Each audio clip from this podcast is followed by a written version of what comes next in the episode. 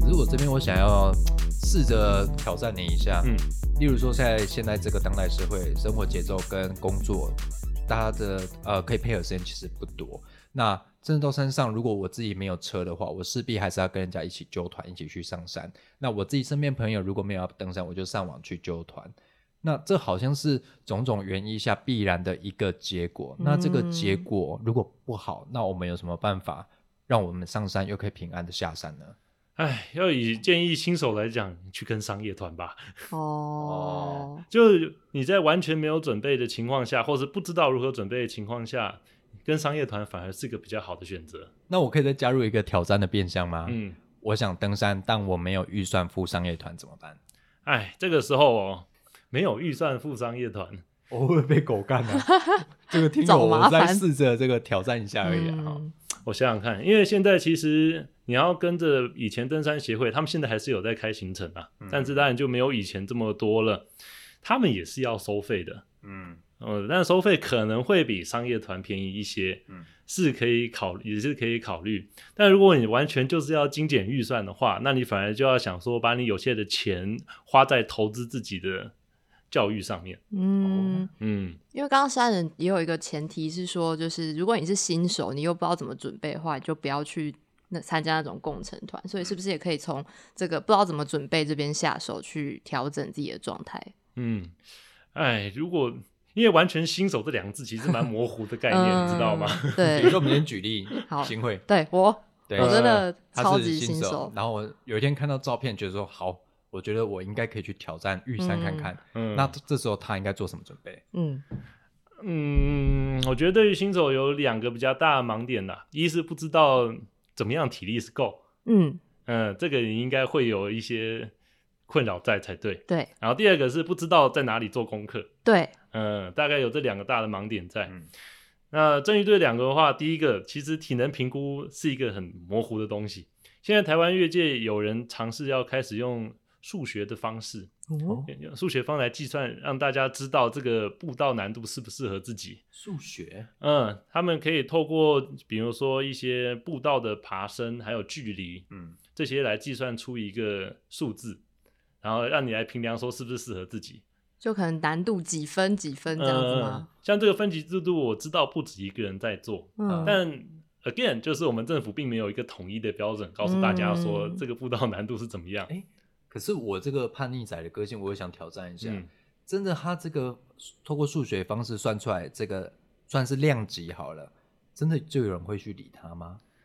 嗯，你要说，当然不可能完大家都理他嘛。对啊，你看你的告示做的再好，还是会有人无视告示嘛。是那你至少可以说你已经善善尽告告知之责，不是吗？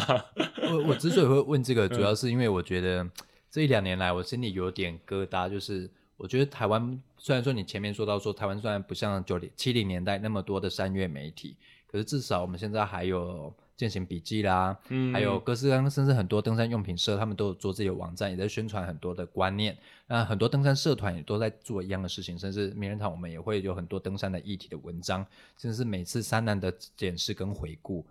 可是我有时候去山上，我还是会觉得从我身边擦身而过的人状况外耶。嗯，对完全有可能。对啊，那我就觉得说，好像就是有些人没办法被这些资讯给触及到，或者是说，像前阵子有几个几位男性啦，哈，在嗯。山上就是变成山顶鸟，哦哦，激动鸟那个，对对，激动鸟事件，嗯。嗯。那我就会觉得，嗯、也许我觉得这不涉不涉及到尊不尊重的议题啦，只是我觉得，如果大家看过这么多山上的资讯，应该会对这个领域有一些所谓的崇敬之情吧。嗯那也许真的是很 creepy，然后很猎奇、很吸睛，可是就我来说，我就觉得，诶，为什么要这样？甚至我一开始看到这个照片是在登山社团里面看到有人主动贴上去，就是讨赞的，那我就会觉得登山社团是不是也开始质变了？嗯，因为那些登山社团，它可能不会限定大家上传，有些社团它本质就是希望大家上传美照嘛，嗯，也 不能期待它有太多的解说。对，嗯。嗯，我反而会说，现在我们怕的并不是他们不去吸收这些知识，基本上你这些文章，像践行笔记上面的新，我是新手，我要去哪里哪里对对系列对，你只要愿意看，就会对你有帮助。嗯，反正我们怕的是那种完全搞不清楚状况的人嘛。可为什么嗯这些人会存在？这是一个很有趣的事情。那你有答案吗？为什么这些人会存在？呃，因为其实我们的户外教育啊，或者登山教育，并没有落实到一个大家都可以接触到的层面。哦，我们可以回想一下我们以前受过的教育，就正式的教育系统里面，有多少是跟户外风险评量有关的？我我这个时候没有，我不知道新会有没有、我欸记现在是想不太起来，应该没有。该也还是我觉得我这个时代可以做到地震安全教育，就算了不起对，那可是我不知道现在的学校教育状况是如何啦。所以确实，你刚才讲的，我我就想到一件事情，嗯因为我刚才提到很多，比如说三月媒体在做的事啊，坦白说，那是你要主动去搜寻，我主动打开电脑，打开浏览器，在 Google 上面打下关键字，我才会得到的资讯。可是过去的义务教育里面，它可能在你既定的课程里就排入这些安全的风险辨识的教育课程，你是被动去吸收，可是就会逐渐长成你自己的安全意识了。嗯，所以我觉得这是有点过，你要人主动去做这件事，我觉得可能是还是需要一些动机或是诱因吧。嗯，这个很难做到尽善尽美。说真的，就算你把它摆到我们的义务教育里面，还是会有人不鸟它。嗯，也是有可能。所以说，我们现在反而就是说，如何最大化这个效益，对，但我会觉得、嗯挺困难的。那你会觉得这也是你的想要达成的目标之一吗？做城市三人这个媒体，对我也会希望我可以发挥教育功能，这也相当，我是相当看重这件事情。嗯，那你好觉得目前台湾的登山教育应该做哪些事啊？哇，登山教育是个很大的议题，确定要在这里讲。哦对啊，我觉得比如说我们讲几个大原则嘛，你希望说暂时，即便是就算我们义务教育可以做的有限，那你觉得我们还可以做哪些事，或者是政府机关还可以做哪些的推广啊？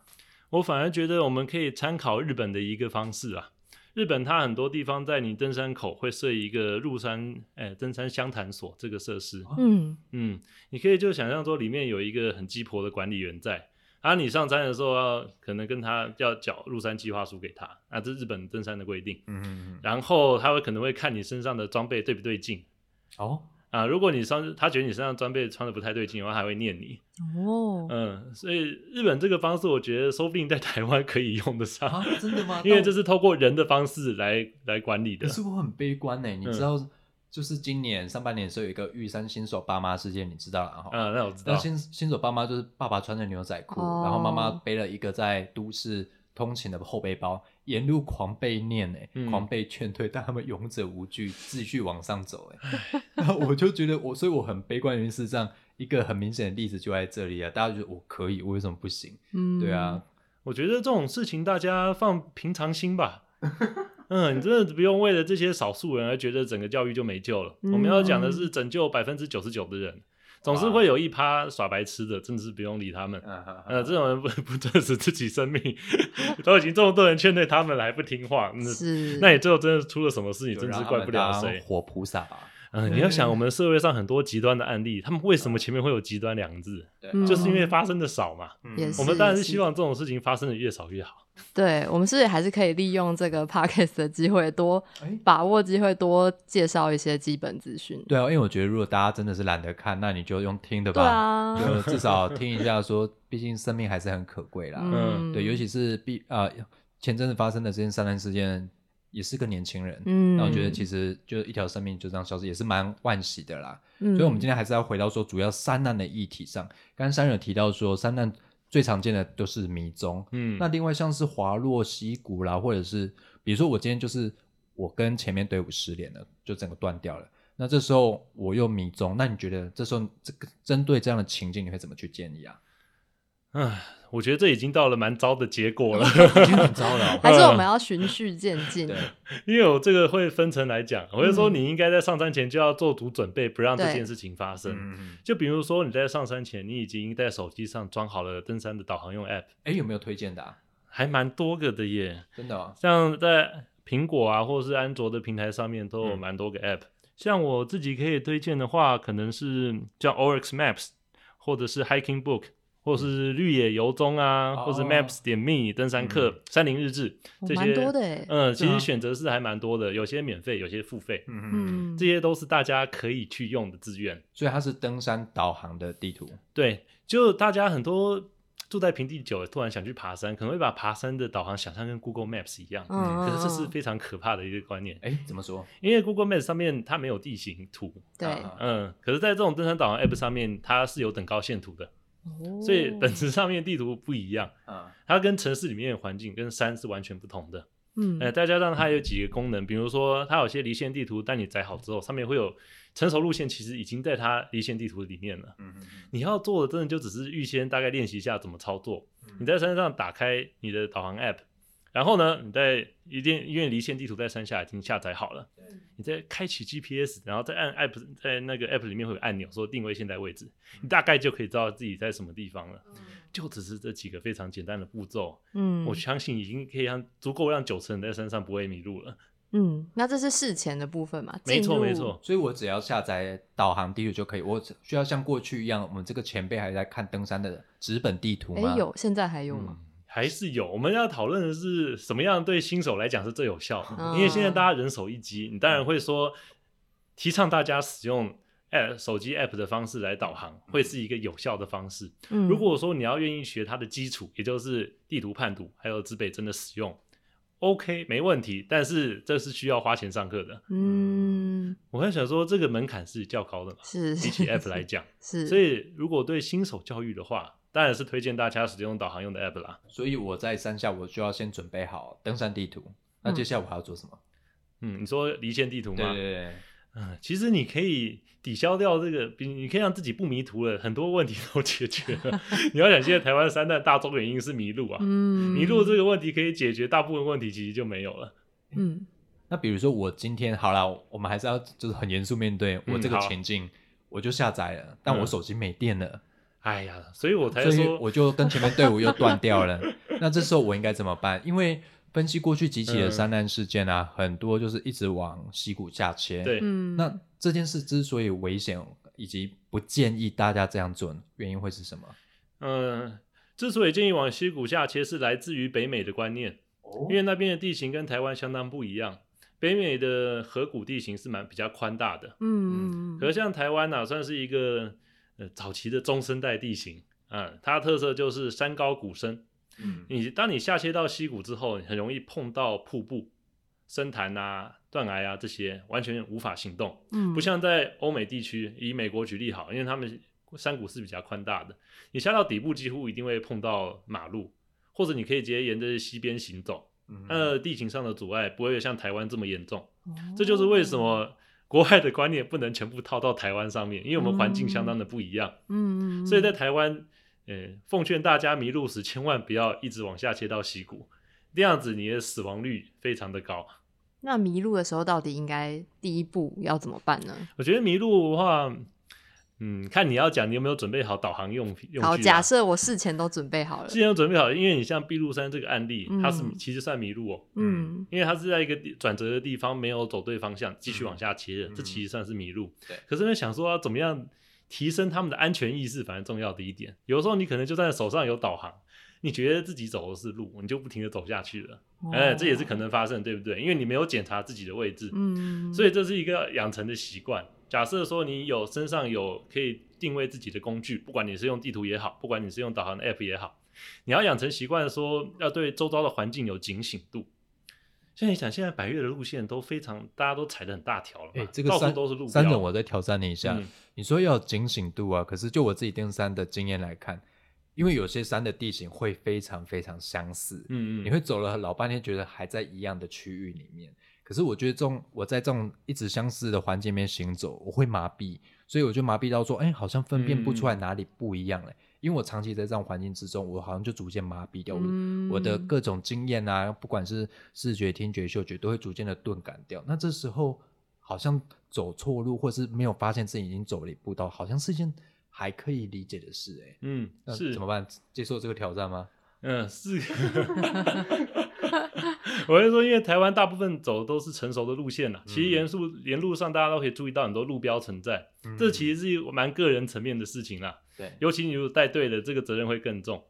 如果带队的话，反正是你事前要对这个路线先先有了解，嗯。啊，你要事先在地图上预想一下你爬的路线大概怎么样子。但是对于不会看等高线图来讲，这可能还比较困难一些。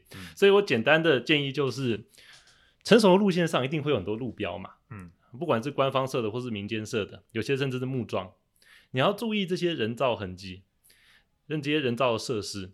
当你走了一段路，发觉看不到了，你就要开始怀疑自己是走错路了。嗯，哦，所以说，我觉得这个你不能完全避免掉这个情况，因为对确实有时候走一走，感官会麻痹，嗯，或者是在下雨啊，心情很糟糕，都低着头一直走路了，连抬头都懒得看。嗯呃，其实越在这个时候，越要提醒自己要注到身招，哦注意身招的情况。嗯，当你发觉，哎，我走的路有点怪怪的，比如说这个百越路线应该都是大条的高速公路啊，啊，怎么突然走到一个前面杂草或是借竹灌丛很密的地方？嗯那你很很很，你就要怀疑自己是不是脱离了原有的路线了。嗯，反正你要考虑的是要往回走，再找到上面一个有人造的机、人造物的地方。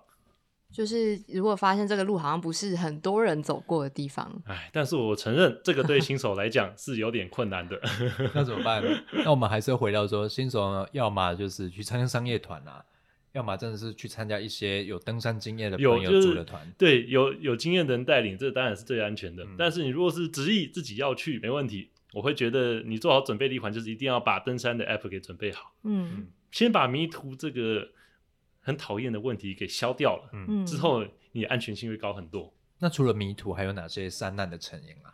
哎，有些山难的成因，说真的，像坠骨啊、啊受伤啊、哦这些很难预防。为什么难预防呢？因为每个人状况都不一样。嗯像坠谷这个事情，嗯，我我也听过很有经验的山友，可能就很年轻，经验很丰富，但是踩错个地方掉下去，人就没了。这件事情是完全可以发生的。越界看这个事情的态度也是，嗯爬山嘛，这一定会发生的事情。哦，嗯，但是它是少数案件，对，嗯，绝大部分百我说百分之九十九点九都是可以预防的，嗯甚至只有少数是完全无无法预防，可能就是你倒霉，嗯。你踩到一个不稳的地方，你无法预先知道它不稳，或者是上面有落石掉下来把你砸死了，嗯。这些就是真的意外嘛。嗯。我们大家也比较可以平心静气的接受，爬山有时候就会发生这个事，可是是放在台湾的环境，其实要发生这个事情并没有这么容易。嗯 确实。当然，如果走一些难的路线是可能的，但是前提是你走这些难的路线前，你不要越级打怪，你有自己经验、有体能够应付这个路线，那自然安全度也会提升。了解。那像刚刚提到说，比如说可能找商业团啊，或者找有经验的朋友，所以说同行的人也很重要吧。就是我今天我没有那么执意我要自己去的话，那我嗯找谁跟我同行也是一件很重要的事哎，其。实是选择一起践行的伙伴是一个蛮难的事情哦。哦，嗯，怎么说？呃，以我自己的经验好了，大家上山可能不见得都会相处的这么好。你是不是想要抱怨谁 我没有想说抱怨谁，我讲的是共成团容易发生的事情。？OK OK，因为你想，你平常跟如果是跟亲朋好友上山嗯一起爬山的话，嗯因为大家彼此间都有一个关系存在嘛，对，啊，彼此好照应，啊，也比较亲容易亲近。可是我假如说你是跟一群陌生人爬山的话，情况就完全不同了。嗯，很多人他的理想爬山方式其实不太是不理别人的，嗯，甚至你们可能话不投机，你们连走在一起都不想。哦所以大家在看共成团的时候，你也要看人际这个事情。嗯嗯嗯，除非是这个主揪非常佛心，他责任感极大，要照顾全队啊，这个当然固然是好。可是如果他没有这个心的话，那新手可能说身体的一半已经放进了自生自灭嗯嗯这个局势里面了。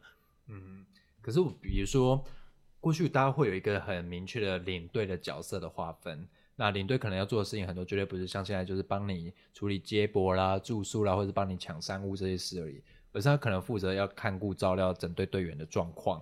可是我觉得会有一个状况，比如说我们刚才提的共成团好了，共成团状况是如果大家的登山经验不同，体力也不一而足，那一定会有人要负责压队嘛。这时候会不会有出现说，其实，在山上大家最忌讳是走的不是自己的速度，这件事真的会拖垮一个人哎、就因为你走不是自己的速度，你会越走越累。嗯我如果照自己的速度走，我 OK。可是我如果因为要为了 cover 最后面的队友，我要走着很慢的速度，其实这时候我的体力是耗尽、耗耗费体力是非常快速就耗竭光了欸。嗯，哎，这个要从何说起呢？好，共成团这件事情，嗯，其实你要说一个人走特别慢，他不只会拖累自己，会拖累全队。嗯而且共成团它有时候，呃，如果队伍的规模大，然后发生问题几率会越高。嗯你想，光是连一般商业团，如果向导跟队员的比例不够好的话，最后都可能会拖到非常长。理想的比例应该是几比几啊？哎，这个其实业界 自己有自己的看法，啊但是我这几年的经验，我会觉得一比六到一比八是不错的。但如果你向导大概六名到八对名，一打六到一打八、嗯或者是你的路线真的蛮简单，视野也蛮视野也蛮好，就是说你走在最前面容易看到最后面的情况的话，一打十还算可以接受。嗯在以上我就不太敢推荐了。嗯哼嗯哼，所以在多人的团队里面，就可能更容易发生一些对，意外。当你队伍越长，越容易队伍队伍拖得越长，因为每个人脚程会发生蛮大的落差。嗯那我们再来下一题，很非常挑战性的题目好了。我们刚才提到山难嘛，那我们刚才也提到说，你在山下应该要先自己下载好啊、呃山上导航的 app，嗯甚至下来离线地图。那你要学会自己怎么看路线。那我就上山了，这时候不幸我还是跟前面的队友断掉了。那我现在手机也没电，我又迷路的状况，那我又退回到我原本的点。在这时候，我前面没有队友，后面也没有其他登山客来，这时候我应该如何自救啊？你有什么推荐的方式？好，这个就要来照本宣科来讲了。好，这个其实一直有一个叫 STOP 原则在，S T O P，S T O S T O P 它是四个字的组合。嗯。第一个就是 stop，然后第二个是 think，第三个是 observe，嗯。第四个是 plan，这四个组成 stop。第一个其实就是停止。对，当你发觉自己怀疑自己迷路时，你要做的是立刻停止行动，不要再移动了。嗯。嗯，保持冷静。嗯。很多人他一发觉自己迷路，他惊慌。对，只要注意，当你一只剩一个人的时候，惊慌是你最大的敌人，嗯会让你无法冷静思考。嗯。所以要停下来，深吸几口气，或者是喝口水，如果水还够的话，嗯。让自己先保持冷静下来，不要行动，这是是。stop 第一步。然后第二个是 think，就是你要思考，你要开始回想我是怎么迷路的，嗯，我是从什么地方开始走错的，嗯，就就可能我跟我刚才讲一样，你要想退回到上一步。诶、诶刚刚你说你已经退回到上一步嘛，对对对第二个人造的地方，嗯。然后这个就是 think，就是说这一点这一步最重要的就是，当你没有好的理由，千万不要再移动，嗯，明白。嗯，不然你就是留在原地最好，因为很多山难最后都是迷途的人越走越远，哦，反而让人找不到了。嗯，嗯停留在步道上是获救几率最高的一个方式。嗯而还接下来就有第三个 observe，就是观察。你要观察自己的情况，还有身边的情况。这个时候，假如你有导航的 app，或是你有地图跟指北针可以利用，而且你有懂得怎么定位的话，你就先可以知道自己在什么位置。你用这个方式来观察，说自己在哎、我现在登山路线可能只到了一半而已。嗯你就开始想说，再接到下一步变 plan，我有这个体力可以走出去吗？还是我需要求援？还是说我身上装备够我过夜吗？我待在这里会不会死掉？嗯，你要要往这个方面想了。所以说，这个 stop stop 原则是所有在山上发现自己迷路的人都需要遵守的。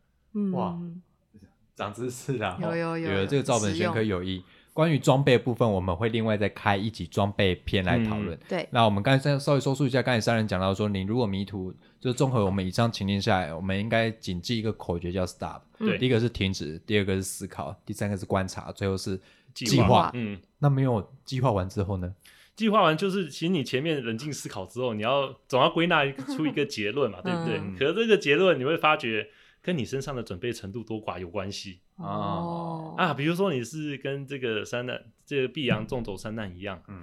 他身上没有过夜装备，嗯嗯嗯，对，可是他又没有方法找到正确的路，我只能说，那这个情况之下，你真的很难自救了。嗯，所以，当我在讲说，我反而不会把重点摆在如何自救上，我要想自救如何预防，我觉得这才是最关键的。嗯对你对一个新手来讲，你让他陷入一个这么绝境里面，嗯你要这个时候再让他 stop，我看他也是回不来。就是事前准备还是预防的最大最重要的事情。没错，没错，没错，预防胜于治疗，这个嗯是最重要的，是治理。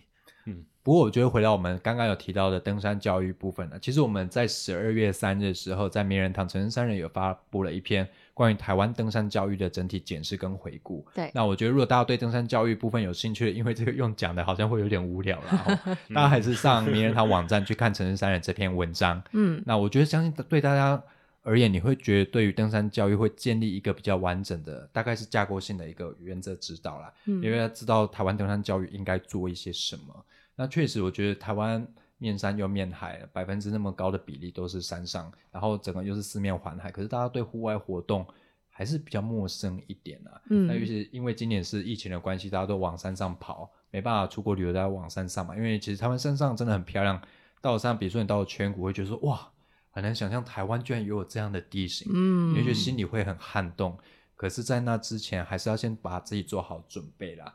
就是不管是你在山下先学会看好地图，或者是装备怎么如何把自己准备到完整，或者是我觉得最基本还是体力问题。嗯，就会觉得体能说体能还是很重要的，因为就算再好的美景，也需要你的双腿去走走到那个地点嘛。是所，以综合以上这些，我觉得这才是避免山难的办法。就像刚才三人说的，当我们来讨论山难如何自救的时候，坦白说，很多时候已经来不及了。嗯，对你已经把自己逼入绝境，那这时候我们应该想的是事前如何去预防它，这才是根本之道啦。嗯，那我们今天除了这一集完整的三人跟我们一起对谈的节目之外呢，刚刚有提到我们会再上传一集比较短的关于如何准备装备的一个小单元。哎呦，我们讲的是装备小单但搞不好会是三人的劝败清单哦。是吗？哎有可能。大家就听完这一集也不妨去听我们另外一集。那这一集我们高兴三人来节目跟大家分享这些非常有用的知识跟资讯。嗯。那我们就下一集再见我是柏松。我是新惠好我是三人谢谢大家。拜拜。拜拜。